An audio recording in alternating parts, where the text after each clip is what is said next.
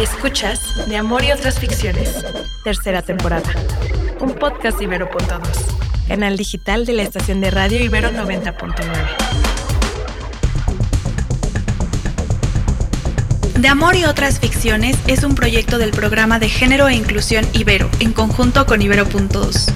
Hola, ¿cómo están? Les saluda Noemí, filósofa y feminista, colaboradora en el programa de género de la Ibero y muy feliz docente.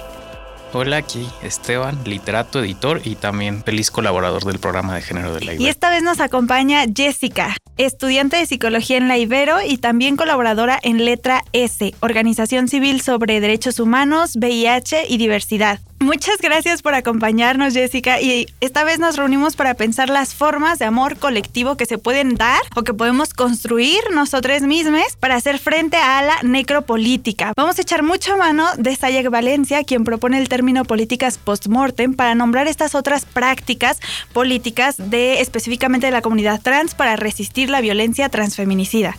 Vamos a recuperar mucho a Sayak Valencia porque ya habla mucho de cómo nos encontramos en este estado en el que los cuerpos funcionan como una especie de intercambio. Ya no hablamos de producción de productos que se utilizan para intercambiarse. A ver, Jessica, queremos plantearte este escenario que seguro pues tienes muy fresco como acá todas nosotras. En un país en donde hay 11 feminicidios diarios y México también siendo el segundo país con mayor índice de transfeminicidios y donde también la esperanza de vida de una persona trans en México es de 35 años, ¿qué supone esta idea? Idea de hacer una política post-mortem. ¿Cuál es la fuerza acá? Pues esas estadísticas que mencionas, que son muy, muy tristes y muy ciertas, yo le agregaría para empezar que somos el segundo país en Latinoamérica en transfeminicidios, solamente después de Brasil. O sea, es un tema muy sensible y con muchas problemáticas tan complejas como, como las mismas políticas post-mortem. ¿Qué te puedo comentar sobre esto? Y retomando los enfoques que estamos abordando. Mira, para empezar, considero que cualquier política, incluidas las post-mortem, por supuesto,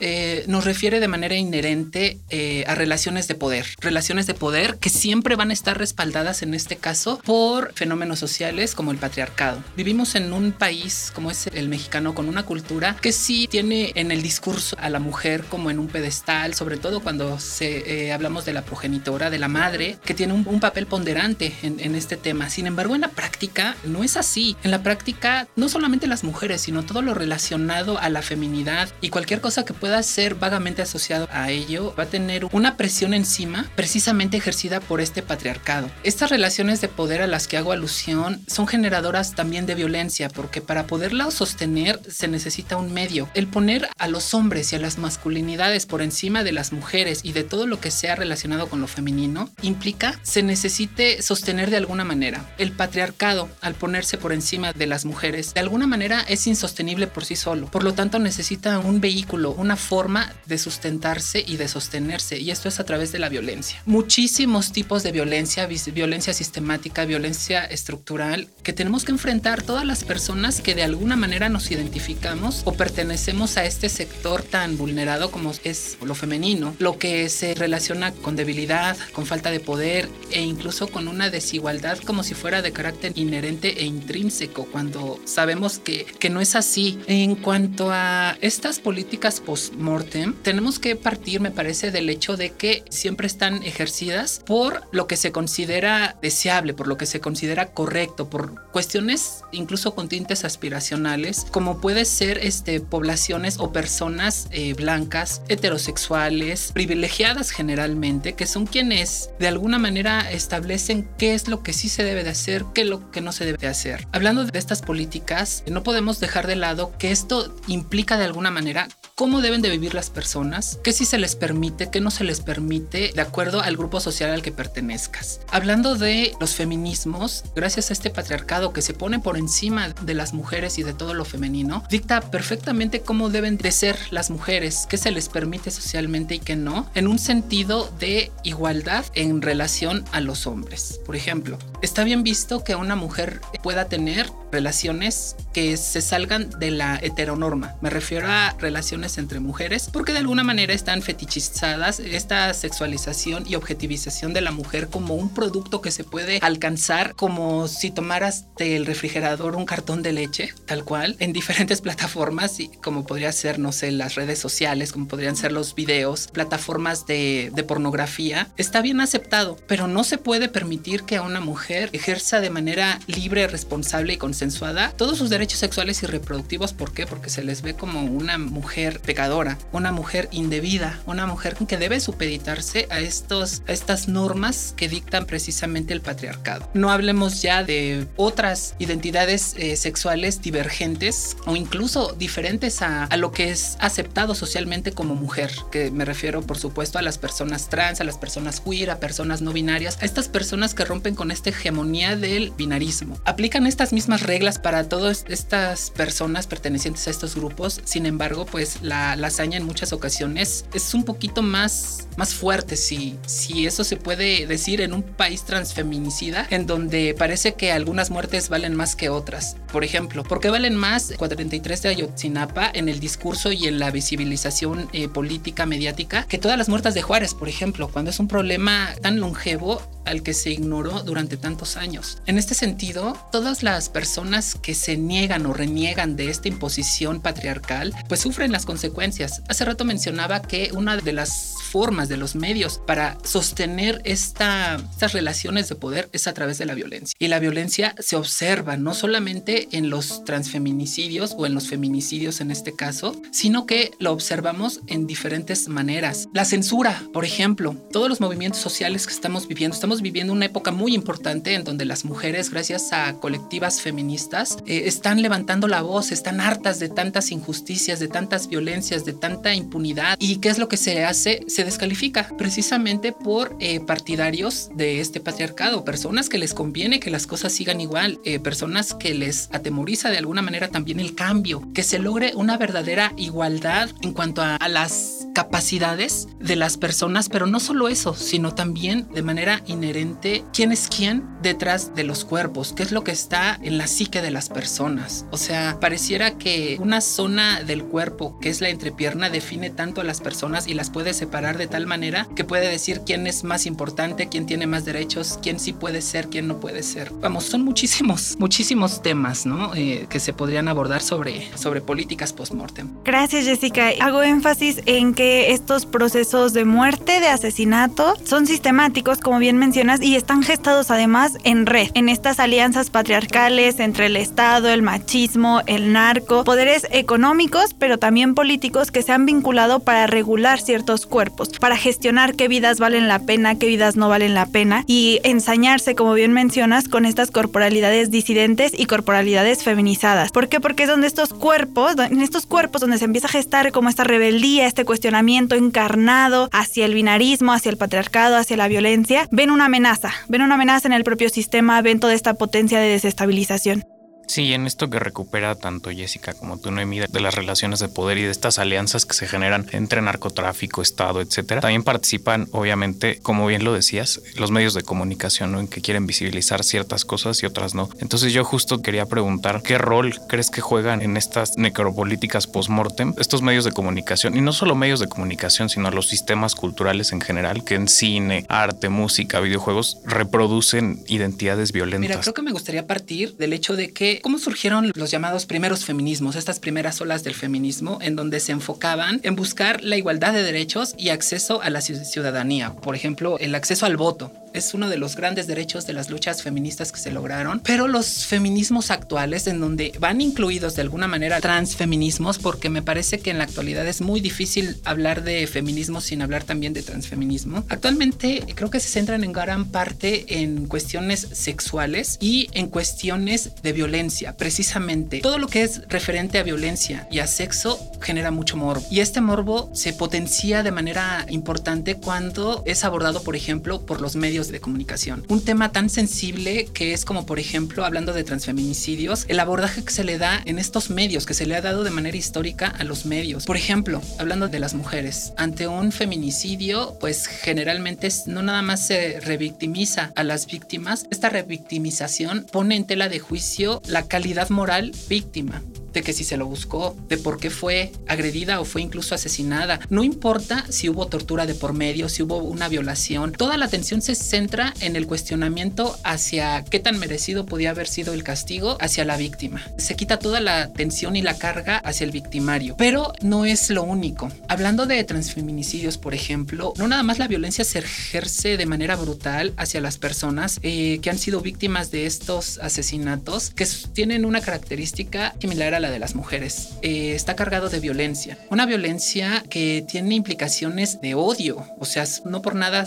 pueden ser catalogados también en algún momento como crímenes de odio todos los transfeminicidios. ¿Por qué? Porque hay una hazaña. No nada más hablamos, igual que con las mujeres, de, de violaciones, no hablamos de mutilaciones, hablamos de tortura. No nada más eso, sino la manera en cómo se deshacen de los, de los cuerpos, como si se trataran de basura, como si se trataran de despojos. Terminan los cuerpos de las víctimas en canales, en bolsas, en, en páramos desolados hasta que los encuentren. Hablando en particular de los transfeminicidios, la manera en cómo toquetean estas terribles noticias en muchos medios no nada más implica morbo, sino también implica una despersonalización de las víctimas, porque no se les ve como individuos sujetos de derecho, se les ve como personas que incluso se buscaron ese castigo. Hay un sinfín de ejemplos que podríamos buscar en internet en donde ni siquiera se respeta a la víctima después de su muerte. Hablando, por ejemplo, en cuanto a la identidad que la persona asumió con libre derecho, conciencia de su ser. Se le suele llamar hombres vestidos de mujer, se le suele llamar travestis, suele hacer énfasis en la condición biológica de la persona, pero jamás se respeta esta cuestión identitaria con la que la persona se asumió. Generalmente quedan en posiciones muy poco dignas porque también eso es parte de esta violencia. No nada más las asesinan y las dejan tiradas, sino muchas veces las dejan en posiciones muy poco dignas, arrebatándoles esa dignidad incluso después de la muerte. Y los medios eh, no les importa, no les importa mostrarlo esto tal cual, no les importa que se vean en posiciones que a nadie le gustaría terminar y mucho menos ver a alguien de su familia. Se nota una gran sensibilidad, pero esto va mucho más allá de cómo se aborda en los medios de comunicación, el lenguaje que se utiliza, tampoco sensible, tampoco inclusivo o incluyente. También cómo se considera este problema que debería de ser un problema prioritario para las políticas nacionales. Ni siquiera hay un registro de estos asesinatos. Por ejemplo, sabemos que en promedio en el país entre 9 y 11 mujeres son, son asesinadas todos los días. Eh, pero por ejemplo no hay un conteo oficial sobre cuántas personas trans son asesinadas al día. Hay observatorios por parte de algunas organizaciones, colectivos y lo que ustedes quieran que, que tratan de hacer este esfuerzo basándose en artículos por ejemplo, de la prensa, eh, de, noticias, para tratar de identificar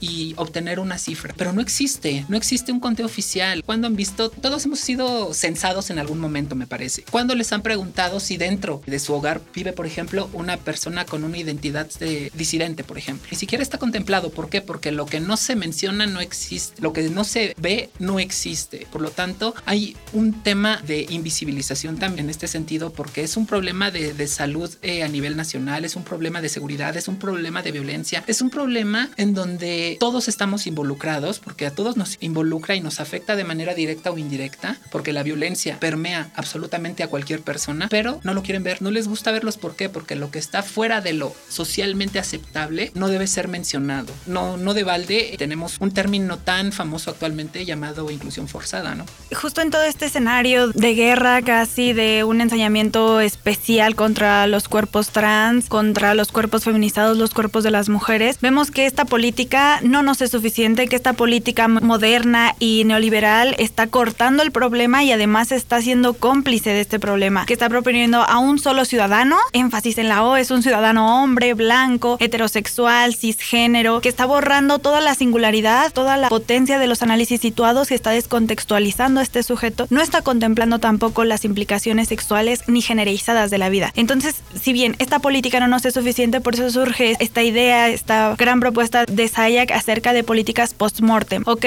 ¿cómo podemos dignificar nuevamente esos cuerpos que son asesinados, que son violentados, que son puestos en estas situaciones de tanto odio, de tanta hazaña? ¿Cómo podemos devolver esta dignidad y hacerla colectiva? Esta práctica, quienes nos escuchan también conocen, política post-mortem surge a raíz de un transfeminicidio de una compañera. Lo que hacen las otras compañeras, compañeras trabajadoras sexuales, mientras van a velarla, van a hacer como este recorrido, toman el cuerpo presente y lo llevan al lugar en donde fue asesinada. Y a partir de ahí llaman a quienes están cerca, llaman a que la empatía pueda cobrar lugar, a que la empatía nos movilice para que se pueda hacer justicia porque la persona que el hombre era oficial, era un era parte de, un equipo de seguridad privada, quedó impune. Entonces es este reclamo con el cuerpo presente, es llevar estos cuerpos asesinados con los cuerpos vivos y reclamar otro mundo posible, llamar a otro tipo de justicia, llamar a desobedecer las reglas de muerte y crear redes que permitan sostener la vida de otras maneras. En ese sentido, con, todo esto, ¿tú qué formas de acuerpamiento crees que se pueden generar en un contexto de violencia transfeminicida? Creo que en un sentido estrictamente eh, político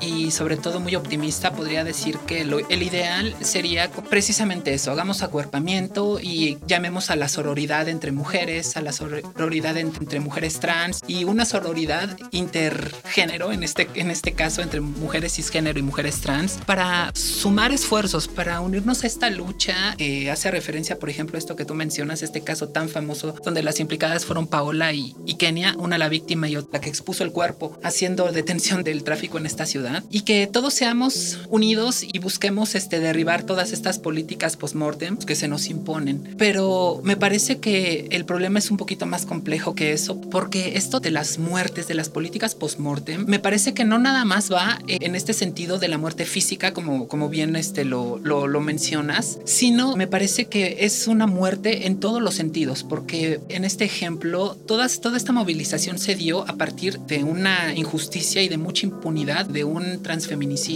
cuando tenían a la persona eh, y la agarraron al momento de cometer este crimen. Y bueno, de esto surgen muchísimas otras cosas sobre este cuestionamiento de qué se debe de hacer, cómo se debe de tratar a las personas que han sido violentadas, que han sido arrebatadas de esta dignidad y que tienen que estar siendo expuestos sus cuerpos para exigir justicia, porque la justicia existe siempre y cuando tengas para pagarla o seas una persona privilegiada. Sin embargo, yo miré un poquito más atrás en este sentido, porque menciono, no nada más es una muerte física, creo que también es es una muerte ideológica, una muerte eh, conceptualizada. ¿A qué me refiero? Este tipo de muertes, hablando de las personas trans en particular, no se queda solamente eh, cuando una persona trans es asesinada posiblemente porque, pues, al ejercer algo comúnmente el trabajo sexual, pues está expuesta a, grandes riesgos y bueno, pueden suceder muchas cosas. No que no es exclusivo de personas trans, sino puede ser eh, cualquier persona. Pero antes de llegar a esto, hay otra muerte que no se ve, que nadie menciona, que incluso en esta propuesta sobre las relaciones este, amor política y necropolítica, ni siquiera ahí se menciona. Me refiero a las necroinstituciones, por ejemplo, como podría ser la familia, una de las instituciones que son pilares en este país, en nuestra cultura mexicana, que es en teoría uno de los sustentos por los que funciona este país. No de balde eh, los extremistas de derecha, todas las personas pro vida, personas conservadoras que se les suele llamar, tienen valores,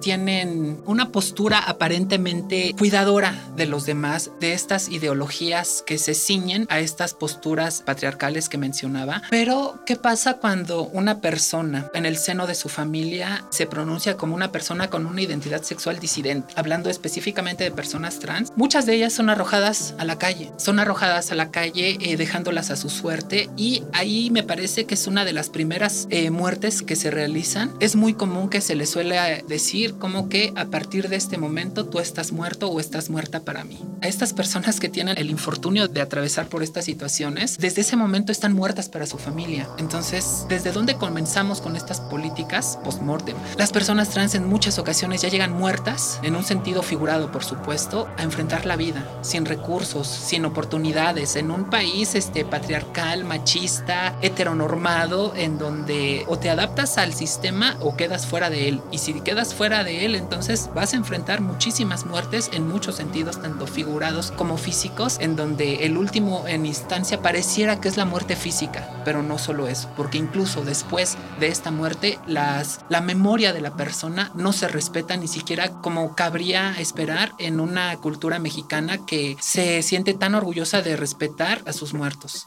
Y en todo este tema por eso hablamos tanto de la importancia del testimonio, ¿no? De acuerpar el dolor y de darle su justa especificidad a cada historia, ¿no? Y no llevar todo a, esta trillada idea de la igualdad. Que yo leía el otro día a a una autora que me gusta mucho que se llama Sara Uribe, que decía que el Estado al hablar de esta idea de igualdad, lo único que propone es que todos y todas estén igualmente jodidos, entonces, o, igualmente fregados, por utilizar otra palabra. Por eso rescatar esta idea del testimonio. Quisiera preguntarte cómo no fetichizar estos testimonios, cómo no utilizarlos negativamente. Me parece que la respuesta a esto tiene que resolverse de diferentes eh, fuentes. Sin embargo, creo que una de ellas tiene que ser porque tendríamos que empezar por desfetichizar los cuerpos, los cuerpos de las, de las mujeres, los cuerpos de las identidades femeninas, porque vivimos en un país donde las mujeres no son personas, no son seres pensantes, simplemente son objetos del deseo que se clasifican de acuerdo a las necesidades de la persona que esté realizando esta clasificación. Para que pudiéramos retirar este fetiche a las personas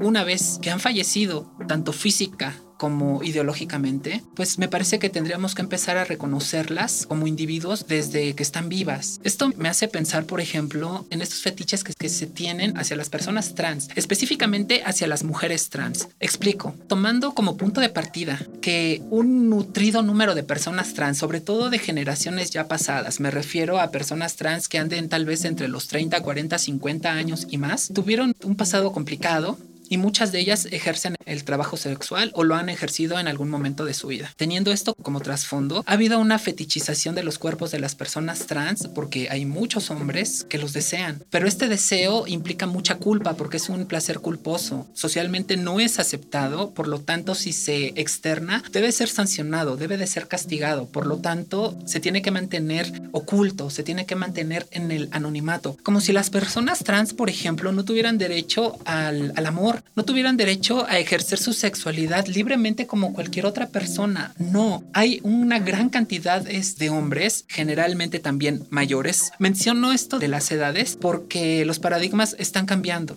Afortunadamente se están rompiendo y las generaciones más jóvenes están empezando a ver a las personas como eso, como personas, no tanto por cómo se ven, sino por quiénes son. Pero pues estamos en un proceso de transición y las personas que siguen con estos paradigmas tan arcaicos, pues ven a las personas trans como objetos para satisfacer sus fantasías, por ejemplo. Viene esta incomodidad desde muchas aristas. Por ejemplo, para muchos es impensable que una mujer trans estudie, por ejemplo, que tenga una carrera, que no ejerce el trabajo sexual, que tenga una estructura de lenguaje pues aceptable, que sepa comunicarse verbalmente y que no se comunique con un lenguaje tal vez soez o, o el que ellos tienen fetichizado precisamente. es muy interesante. Es una manera precisamente de educar y de tratar de romperles estos paradigmas, que las identidades disidentes no estamos hechas al carbón y que vemos de todo. Y por supuesto que el hecho de que seamos personas trans, que yo sea una mujer trans, no le da derecho a tomarse tantas atribuciones y dar por hecho tantas cosas también. Qué honorable caminar el tuyo, habitar estos espacios y también invitar a desobedecer las normas. Agradecemos mucho, Jessica, que hayas tomado este tiempo de venir acá a platicar con nosotras. Estamos bien contentas y bueno, hacemos nuevamente este llamado a generar políticas atravesadas por el amor para que estos cuerpos que han sido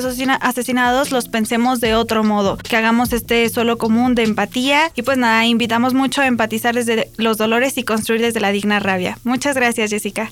Yo me quedo con esta idea de incomodar, porque sobre todo para recordar que el poder no siempre tiene que ser sinónimo de violencia. También hay un poder en incomodar y en crear nuevos discursos e interpretaciones de la realidad. Y me quedo con esta última idea, que incomodar es educar. Entonces también te agradezco mucho por venir aquí a platicar con nosotros. Muchas gracias Noemí, muchas gracias Esteban. Yo también cierro diciéndoles que precisamente hay muchas formas de educar. Generalmente cuando hablamos de personas trans, a todo el mundo nos lleva a pensar en la típica persona trans disruptora, escandalosa, pero hay otras maneras también. Pues nos despedimos, no sin antes recordarles que pueden entrar a la página www.generoyjuventud.ibero.mx para encontrar mucha más información de todos los temas que Noemí y yo aquí resumimos brevemente. Escuchaste De Amor y otras ficciones, tercera temporada. Disponible en plataformas de audio y en el sitio ibero99.fm. Necesitamos que pongas esto en tu imaginación una TikToker en Monterrey perfora un garrafoncito con un tenedor. Esto para que cuando lo voltee, Se pueden lavar las manos usando la menor agua posible. En algunos barrios de Nuevo León llegaron a pasar más de 50 días sin poder abrir la llave del agua. Eso sí que está más feo. La cosa es sacarle como mínimo 7 horas de lluvia, una dispersión de nubes. para ver si así se llena una presa. Escucha, Podcast de Investigación, primera temporada. Podcast de Ibero.2, canal digital de la estación de radio Ibero 90.9.